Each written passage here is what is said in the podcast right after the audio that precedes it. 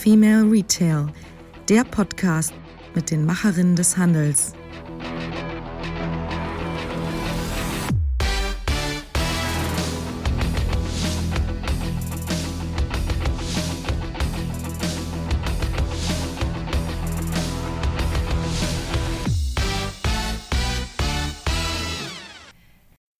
Ja, hallo und herzlich willkommen zur neuen Ausgabe des Female Retail Podcast. Mein Name ist Marilyn Repp. Ich beschäftige mich mit Innovation, Digitalisierung und Zukunftstechnologien im Handel. Und ich bin ehrlich gesagt ganz froh, wenn dieses Jahr endlich mal zu einem Ende kommt. Es war teilweise sehr beschwerlich, es war nervig. Und es gab auch viele Konsequenzen für unsere Branche, für den Handel. Und in dieser Ausgabe wollen wir jetzt mal einen Blick zurückwerfen. Was hat denn dieses Jahr 2020 für den Handel an Trends gebracht? Was bleibt vielleicht auch für die kommenden Jahre und Jahrzehnte? Das wollen wir uns heute mal ein bisschen genauer angucken. Dazu habe ich mir natürlich wie immer eine tolle Expertin eingeladen, nämlich die Xenia Giese von Microsoft. Und sie wird uns so ein paar Innovationstrends aus dem Handel beschreiben und hat uns ein paar ganz tolle Beispiele auch aus dem Mittelstand mitgebracht, wie kluge Händlerinnen und Händler ähm, die Herausforderungen angenommen haben und mit innovativen Lösungen erfolgreiche Geschäftsmodelle, aber auch erfolgreiche Implementierungen durchgeführt haben.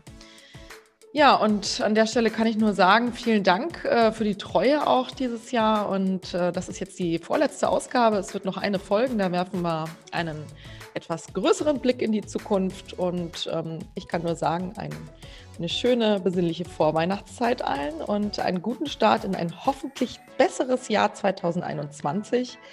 Und jetzt ganz viel Spaß bei der Ausgabe. Ich habe heute eine absolute Expertin von Microsoft mir eingeladen, nämlich die Xenia Giese. Hallo. Hallo Marilyn, vielen Dank. Ja, äh, vielen Dank für die Einladung. Ich äh, kenne natürlich deinen Podcast und äh, lausche immer sehr gerne. Von daher habe ich mich gefreut, dass ich jetzt auch mal dabei sein darf. Sehr ja, schön. sehr gerne. Wir freuen uns auch. Und zwar ist die Xenia Industry Executive Retail and Consumer Goods. Wow, bei Microsoft. Ja, Wahnsinn, ne? Vielleicht sagst ja, du einfach mal, was das genau bedeutet, für was bist du zuständig und warum hat das mit dem Handel zu tun? Ja, sehr gerne. Also äh, genau, wir sind natürlich bei Microsoft immer gut in äh, langen englischen Titeln, ähm, aber ich übersetze das tatsächlich auch immer gerne mit äh, Branchenexpertin für Handel und Konsumgüter. Ähm, ich bin äh, jetzt seit acht Jahren äh, bei Microsoft. Ich war vorher ja zehn Jahre bei der äh, Metro Group. davor rund fünf Jahre in den USA unterwegs gewesen, unter anderem bei Cisco, unter anderem bei einer Dotcom, also äh, für alle, die noch nicht ganz so alt sind, das waren die äh, Startups der 2000er. Und ähm, ja, das, was sich so durch die, durch die Station tatsächlich durchzieht und das, was mich auch ein Stück weit begeistert und motiviert, ist äh, eben das Thema, ähm, ja, Brücken zu bauen zwischen den fachlichen Ansprechpartnern und den technischen Ansprechpartnern. Und das äh, zieht sich äh, tatsächlich durch alle Stationen ein Stück weit durch und ist natürlich auch aktuell äh, in meiner Rolle ganz relevant, weil ich nämlich äh, ähm, wirklich auch mit unseren Kunden im Handel auf einer eher ähm, fachlichen Ebene unterwegs bin und ein Stück weit immer äh, versuche zu übersetzen, wo kann denn Technologie dann eben auch helfen und wo hat Technologie tatsächlich auch Einfluss und schafft auch Mehrwerte für den Händler oder für den Konsumgüterhersteller. Ja, du bezeichnest dich als Brückenbauerin zwischen den Technologiebereichen. Das habe ich jetzt auch äh, so äh, quasi bei der Recherche über dich mitgenommen. Ähm, es ist wahnsinnig technologisch, wenn du, wenn man äh, über dich recherchiert und über deinen Werdegang, IoT, künstliche Intelligenz, ähm, ja, Self-Scanning, Checkout, also sehr technologisch unterwegs. Äh, du kommst ja, du bist ja ursprünglich äh, Chemieingenieurin. Ja, genau, genau. Ich, äh, ich gehöre tatsächlich noch zu der Riege von Naturwissenschaftlern, äh, die irgendwann äh, in die IT-Thematik oder das Thema Internet eingestiegen sind, also Quereinsteiger sozusagen. Ursprünglich bin ich tatsächlich äh, sogar äh, Chemieingenieurin mit der Fachrichtung Umwelttechnologie. Ähm, und da war ich oder da waren wir in unserem Studiengang tatsächlich also vor über 20 Jahren äh, ja dem Thema wahrscheinlich etwas voraus. Also aktuell ist es ja wirklich gang und gäbe, Nachhaltigkeitsziele, Umweltziele und so weiter auch unternehmensseitig zu verfolgen. Ähm, damals waren wir sehr engagiert, aber es war tatsächlich ein bisschen schwieriger, damit auch ähm, zu landen. Und äh, parallel zu der Zeit, also wir haben auch Programmieren gelernt im Studium, ja, Anlagen programmieren und solche Geschichten. Und parallel kam dann genauso diese Internetsache auf, ja, äh, die natürlich auch, die ich super spannend fand. Und äh, da habe ich dann angefangen, selber HTML zu lernen und, und, und, habe mich da weiterentwickelt, Web Development, ähm, äh, also sehr technologische Sachen und bin dann eben schlussendlich darüber auch äh, in den USA gelandet bei dieser besagten .com und war dann halt mhm. fünf Jahre in den USA, dann eben äh, unter anderem bei Cisco und genau, das ist so, ich sag mal, die äh, technologische Seite. Warum bin ich jetzt äh, mehr oder weniger in der IT unterwegs? Mhm.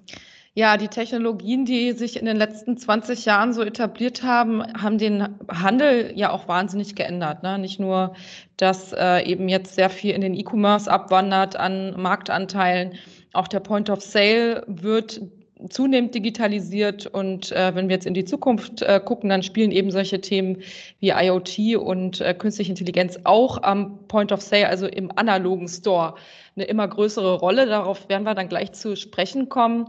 Aber jetzt äh, haben wir natürlich auch noch einen anderen großen Faktor, der sich auf den Einzelhandel, auf den Handel wahnsinnig auswirkt. Das ist Corona.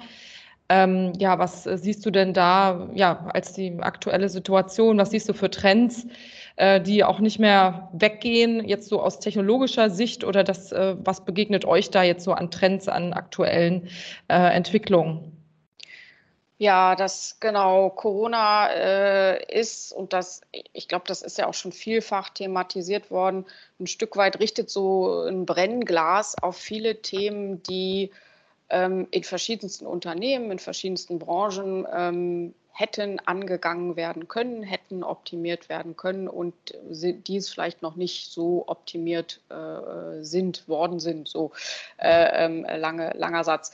Ähm, Im Handel speziell äh, äh sind gerade natürlich die Themen, äh, rund um eigentlich Effizienzsteigerungen auf der Fläche ein großes Thema, also das kontaktlose, kontaktarme Einkaufen.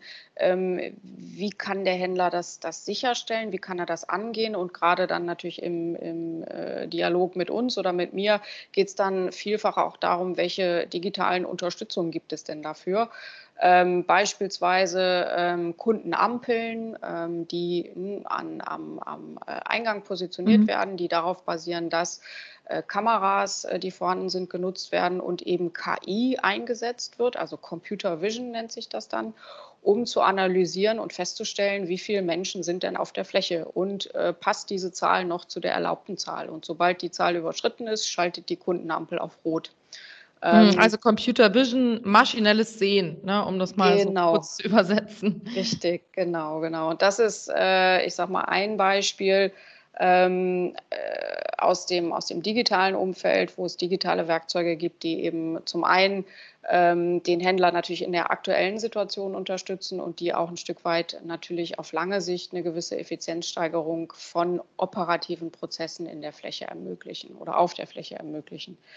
Ähm, dann haben wir natürlich das ganz große Feld der äh, Produktivität auch äh, von unterschiedlichen Standorten aus, also Stichwort Homeoffice, Stichwort in Schichten arbeiten, wo Teams aufgeteilt werden.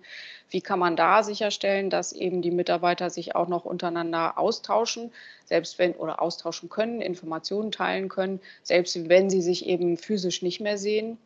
Ähm, da kommen dann natürlich solche digitalen Werkzeuge zum Einsatz, wie das, was wir jetzt auch gerade nutzen, also Teams, ne, virtuelle äh, Calls, virtuelle Meetings, ähm, gemeinsame Informationsablagen, gemeinsame Chats.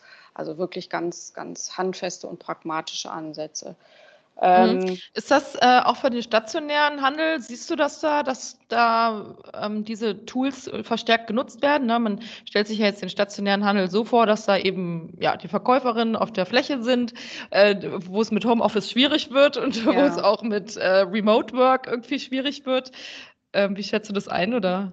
Ähm, Also ja, es ist natürlich gerade für größere Handelsunternehmen ist das ein ganz großes Thema, ein ganz wichtiges Thema, gehört auch ein Stück weit zum Thema ähm, ähm Innovationsthema intelligente Filialen. Also wie kann man ähm, Prozesse mithilfe von digitalen Werkzeugen optimieren? Und dazu gehören natürlich auch immer die Filialmitarbeiter. Ähm, auch für kleinere Händler äh, sind das Themen ähm, oder kleine mittelständische Händler, die ähm, vielfach ja vielleicht andere Möglichkeiten aktuell nutzen, ähm, die aber nicht unbedingt aus Unternehmenssicht ähm, ja, managebar oder verwaltbar sind. Ja, ähm, und da äh, äh, sind auch tatsächlich kleine, mittlere Unternehmen ähm, dabei, eben auch beispielsweise Teams zu nutzen, ähm, Chat-Funktionen und das, mhm. was wir gerade schon erwähnt haben. Ja, also durchaus sehr, sehr relevant.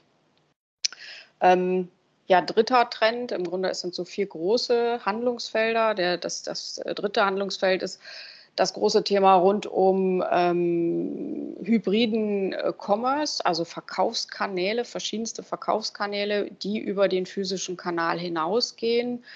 Ähm, wie kann man die aufbauen? Wie kann man die betreiben? Wie kann man auch äh, die Verbindung zum Kunden halten, auch in Situationen, wo vielleicht ja, der Zugang zu der Filiale beschränkt ist?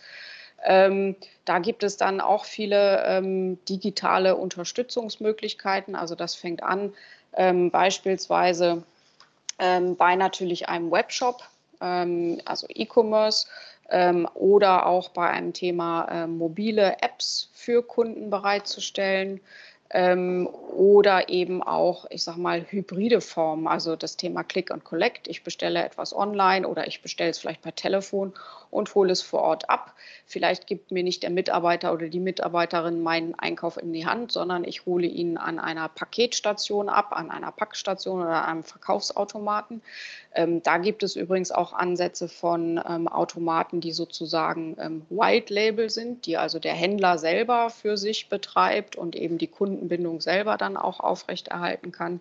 Da gibt es gekühlte Formen, es gibt äh, ungekühlte Formen dieser Automaten, also äh, verschiedenste Varianten ähm, mit denen man dann eben tatsächlich auch solche, solche Kanäle auch ähm, ausbauen kann, so wie es eben für den entsprechenden Händler oder das Segment, in dem er äh, unterwegs ist, auch, auch Sinn macht.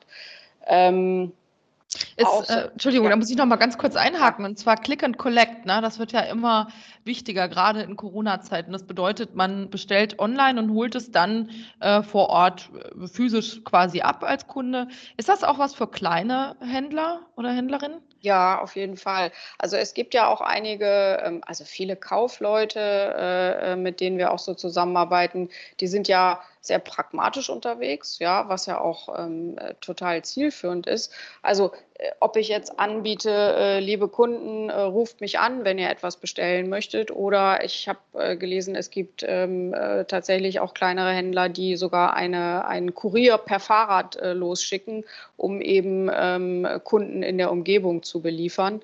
Ähm, und eben ja die gesagten oder die genannten äh, Automaten und so weiter. Das sind auch alles Themen, mhm. die natürlich für, für kleine äh, äh mittelständische Händler äh, absolut relevant sind. Jetzt habe ich dich aber unterbrochen, du warst bei Trend 3. Genau. ja, Trend, Trend 4 ist auch ähm, tatsächlich so der komplexeste.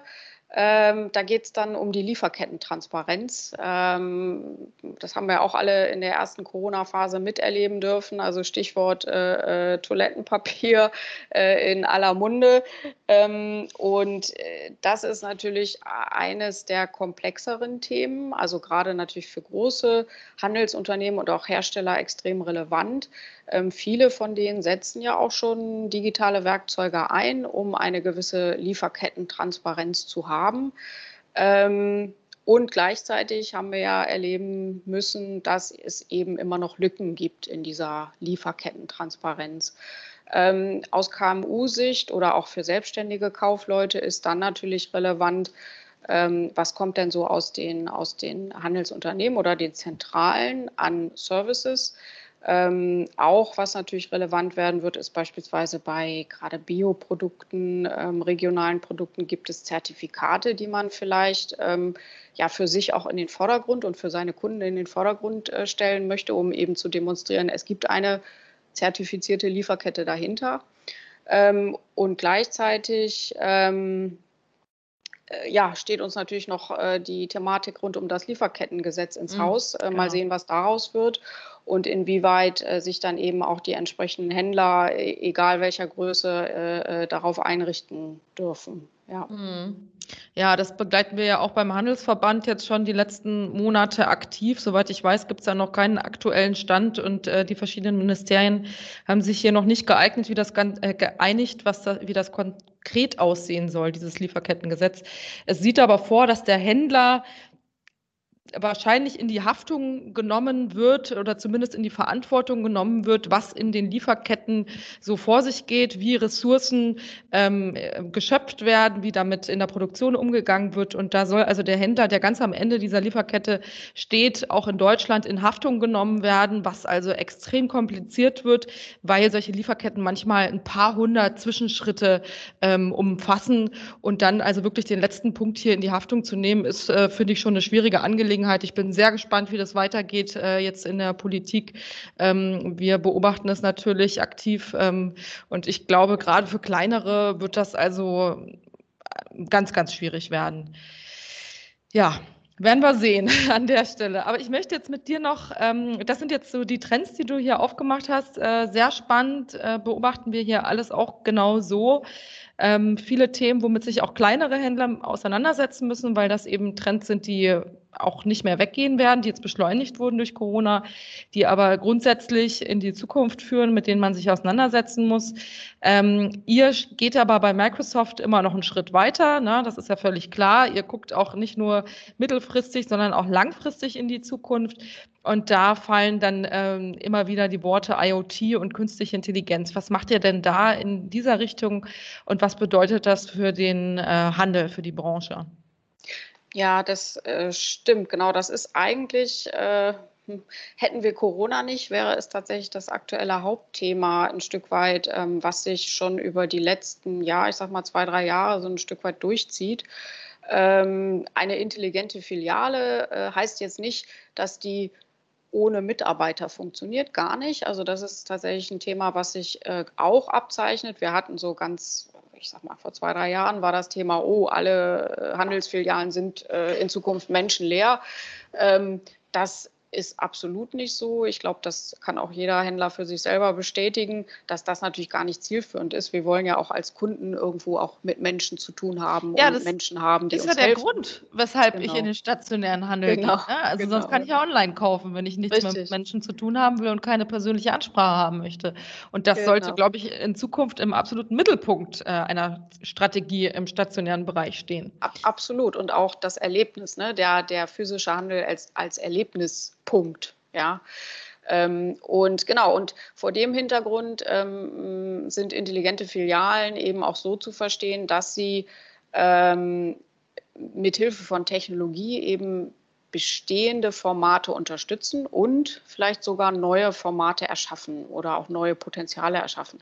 Und äh, die Komponenten, also das sind eigentlich drei Komponenten aus technischer Sicht, aus denen so eine äh, intelligente Filiale besteht. Zum einen sind es Sensoren, also das können beispielsweise die äh, schon erwähnten Kameras sein, können aber auch Gewichtssensoren in Regalen sein, können aber auch Temperatursensoren an den äh, Tiefkühl- oder äh, ähm, äh, Kühlgeräten sein. Ähm, dann äh, brauchen wir quasi eine, eine Plattform, ähm, die diese Sensorikdaten zusammenführen kann, weil das sind natürlich sehr viele Daten. Ähm, das ist dann äh, eine Internet der Dinge-Plattform, also IoT, Internet of Things. Ähm, und dann ähm, künstliche Intelligenz. Äh, äh, und was die tut, ist tatsächlich diese Sensorikdaten überhaupt erstmal zu analysieren und Muster ähm, herauszufinden und dann eben diese Muster in die Zukunft zu prognostizieren. Ähm, und das heißt, was kann der Händler dann damit machen oder was ist dann die wirkliche Intelligenz dahinter? Also man kann beispielsweise ähm, ähm, durch die Sensorikdaten messen, wenn äh, Tiefkühltruhen beispielsweise äh, stark in den, in den oder regelmäßig sehr stark in Temperaturen schwanken und dadurch eben auch äh, die Gefahr von Schwund besteht. Das heißt, da kann dann eben die entsprechende Intelligenz, künstliche Intelligenz äh, sagen, aha, ich prognostiziere, dann und dann tritt wieder ein, ein, äh, eine Risikotemperatur auf. Äh, lieber Mitarbeiter, schau doch mal nach, was da los ist. Vielleicht hat jemand die Tiefkühltruhe überladen, ja, und deshalb äh, sinkt die Temperatur. Ja, oder es ist gerade eine starke Sonneneinstrahlung oder, oder, oder. Ja.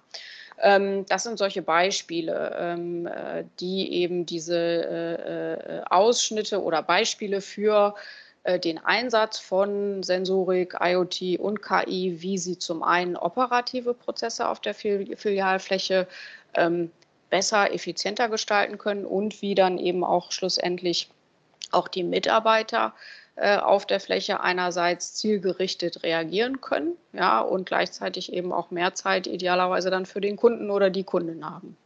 Mhm.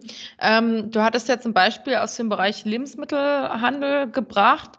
Ähm, wenn man jetzt zum Beispiel sich ähm, Textilhandel oder Schuhhandel anguckt, das sind ja Branchen, die jetzt ganz besonders gebeutelt sind durch ähm, Corona wenn die jetzt sagen, was bedeutet denn Internet der Dinge, was bedeutet das denn für mich? Ähm, Gäbe es da vielleicht auch irgendwie ein Anwendungsbeispiel, einen Fall? Ja. Auf jeden Fall. Also äh, vielfach sind ja äh, schon einige oder viele der Artikel im, ähm, im Fashion-Umfeld ähm, RFID getaggt. Das heißt, ich kann natürlich mithilfe von der RFID-Technologie relativ schnell und einfach eine Bestandsaufnahme machen, ein Monitoring.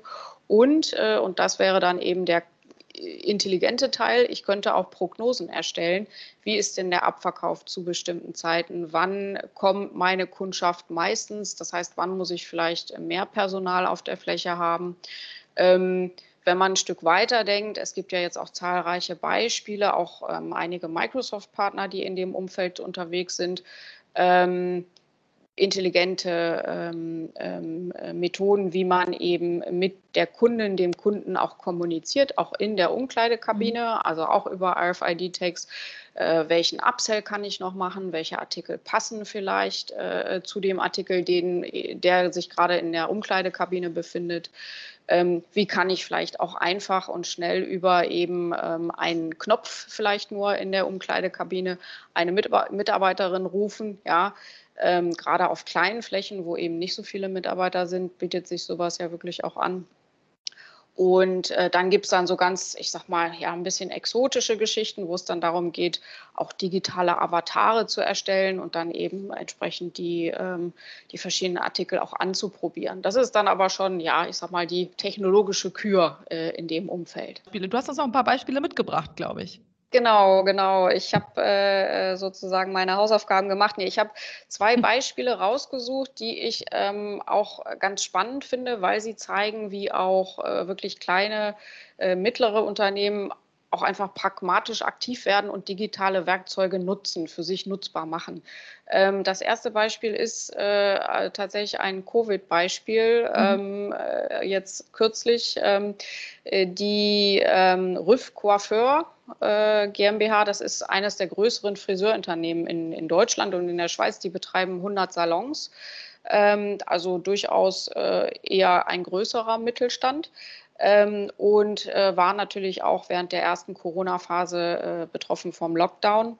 Äh, komplett geschlossen, wie alle Friseursalons natürlich und auch wie äh, viele andere Händler und eben auch äh, Friseursalons haben dann erst zehn Tage vor der Lockerung ähm, der, äh, des Lockdowns überhaupt erfahren, was sind denn die Auflagen. Ähm, diese Auflagen kennen wir heute alle, ne? Kontaktdaten aufnehmen, Zeiten aufnehmen und so weiter. Ähm, da war man sich dann relativ schnell klar, weil bei 60.000 Kunden monatlich, die die, die, die Salons besuchen, äh, war eigentlich klar, dass die, die Mitarbeiter vor Ort das gar nicht manuell äh, bewältigen können. Und äh, man hat dann eben aus der Not eine Tugend gemacht und hat äh, eben wirklich innerhalb dieser zehn Tage äh, mit einem äh, Microsoft-Partner zusammen, der eben auch auf KMU-Unternehmen spezialisiert ist, eine Plattform ähm, geschaffen oder eine Lösung geschaffen, die die Kundendaten aufnimmt und dokumentiert und auch die entsprechenden Zeiten dokumentiert. Und das funktioniert dann so, dass der Kunde ähm, sich ankündigt, vielleicht telefonisch und sagt, ich möchte gerne einen Termin buchen. Ähm, dann wird der Termin abgemacht und der Kunde oder die Kundin wird gebeten, auf dieser Plattform sich anzumelden und seine äh, Kontaktdaten zu, dort zu hinterlassen für den entsprechenden Termin. Ähm, vor Ort an der Kasse äh, wiederum wird gesagt, ich bin jetzt da äh, und in der Plattform wird eben entsprechend äh, dokumentiert, wann ist jetzt die Kundin gekommen, was ist die Zeit ähm, und dann entsprechend bei der Bezahlung zum Schluss wird auch entsprechend natürlich der Zeitstempel hinterlassen, wann war eben dieser Kundenbesuch zu Ende. Das heißt, damit hat eigentlich Röf die komplette Kunden-Journey, Customer Journey, so heißt das ja so schön auf Englisch, dokumentiert. Erstmalig tatsächlich 100 Prozent auch dokumentiert und ist überhaupt in der Lage, jetzt auch ähm, zu sehen, naja, ähm, wie ist denn das Kundenverhalten, wie sind die Transaktionen, was sind auch vielleicht Muster, die man dort so erkennen kann. Ähm, und hat darüber eigentlich, äh, ähm, ja, wie gesagt, aus der Not eine Tugend gemacht und eben dadurch auch wirklich ja, eine Chance ergriffen. Ja, äh, ja, was natürlich da dann auch total wichtig ist, man bekommt ähm, Daten über die Kunden, ne, mit denen man genau. dann wirklich auch ähm, naja, individuelle Ansprachen im Nachgang machen kann. Ne, das muss man natürlich alles datenschutzmäßig ähm, äh, konform machen. Aber das ist ja immer der große Nachteil, den der stationäre Handel oder jetzt in dem Fall das Handwerk gegenüber den Online-Dienstleistungen hat. Ne. Online hat man, weiß man alles immer über den Kunden, die Kundin und kann damit zielgerichtete Angebote machen. Und das ist im stationären Bereich halt leider nicht ganz so. Und deswegen äh, sollte man auch als Händler oder Händlerin sich im stationären Bereich überlegen, wie bekomme ich möglichst viel Wissen, Daten über meine Kunden, wie bekomme ich also diesen, äh, die Informationen, die ich analog ja eigentlich habe, digital abgebildet, um dann wirklich zielgerichtet Angebote auszuspielen.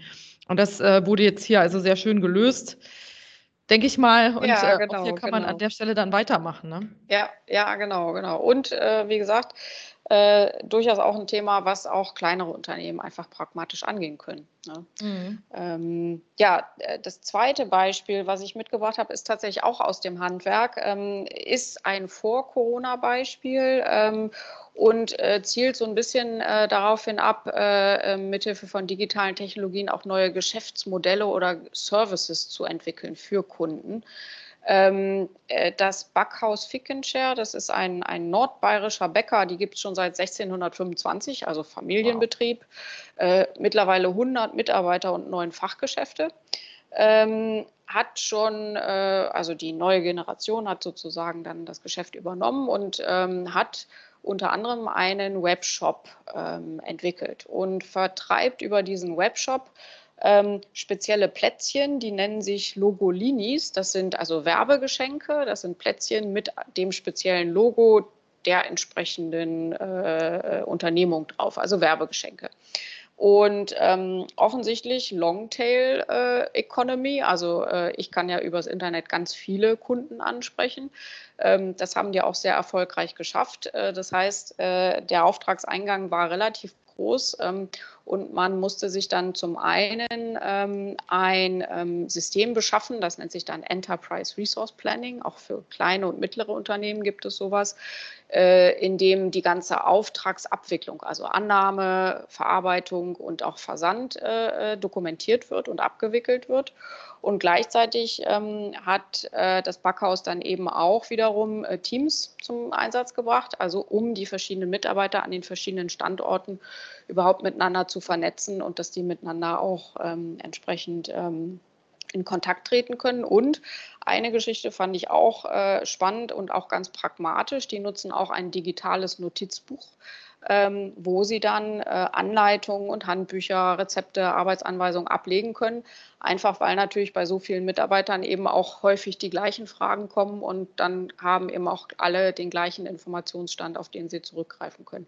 Das läuft dann natürlich alles, so wie bei RÜF auch, in der Cloud. Ähm, das ist dann eben auch der Vorteil, ähm, dass man das Ganze relativ schnell auch ausrollen kann. Ja, also auch aus für kleine Unternehmen, kleine mittelständische Unternehmen ist das natürlich auch häufig ein Faktor.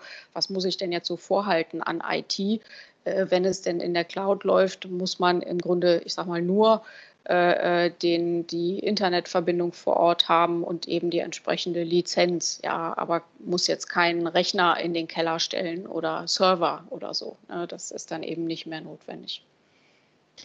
Ja, liebe Xenia, vielen Dank für diese tollen Beispiele auch aus dem mittelständischen Bereich. Also ich glaube, das zeigt auch einfach wieder, ähm, es geht, auch als äh, kleiner äh, Unternehmer, kleine Unternehmerin, ähm, muss man investieren in das Thema Digitalisierung. Gerade Corona hat das jetzt nochmal wirklich ähm, ja, plakativ gezeigt.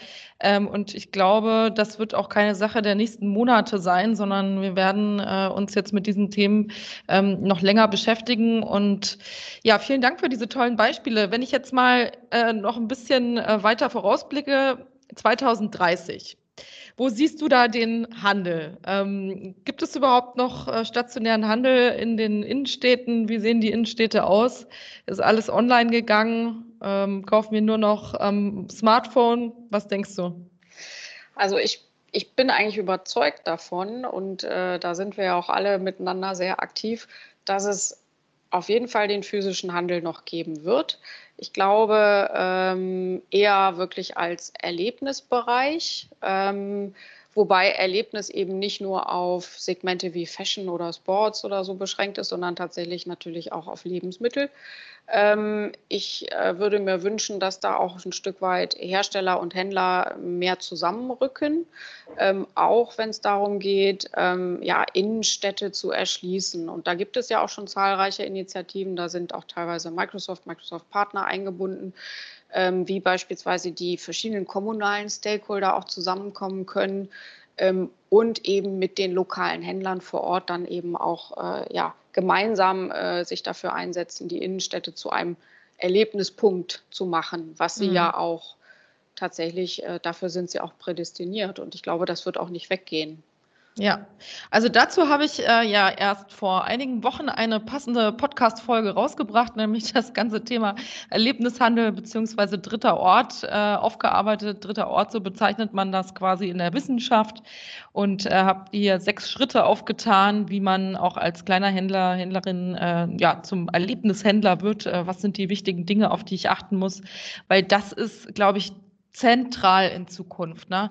Ähm, die Leute gehen in die Stadt, weil es ein ja, Zeitvertreib ist, weil es eine Freizeitangelegenheit ist. Es geht nicht mehr darum, ich muss in die Stadt gehen, um etwas zu kaufen, äh, weil wenn ich etwas haben muss, dann kann ich das auch online tun. Das ist viel mehr convenient, also viel bequemer. Und deswegen müssen sich die Händler einfach überlegen, äh, was kann ich zusätzlich bieten. Da spielt natürlich die ähm, persönliche Ansprache immer eine große Rolle, die individuelle Beratung. Ähm, auch das ist ganz zentral. Und äh, diese Vorteile muss man einfach rausstreichen und unterstützen, möglichst digital und ähm, ja, vielleicht auch die Mitarbeiter entlasten bei Tätigkeiten, die repetitiv sind, die sich wiederholen, die nervig sind.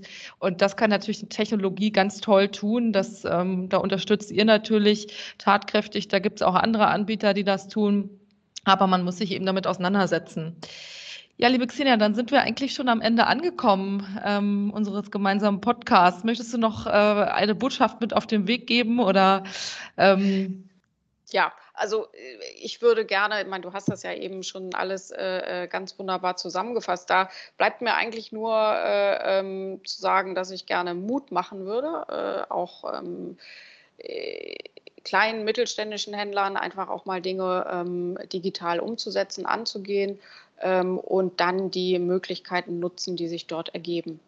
Und ja, da freue ich mich drauf. Vielen Dank, tolles Schlusswort. Äh, auch an der Stelle nochmal die Ergänzung. Und vielleicht sollten wir auch manchmal als äh, Deutsche unseren Perfektionismus abstreifen und äh, rein ins Machen kommen und äh, wenn Dinge vielleicht nicht so gut funktionieren, trotzdem weitermachen oder neue Dinge probieren. Es muss nicht immer alles perfekt sein.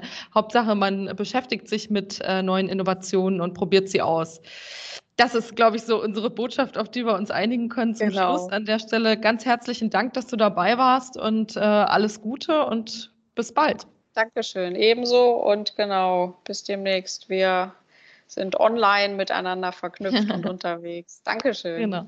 Tschüss.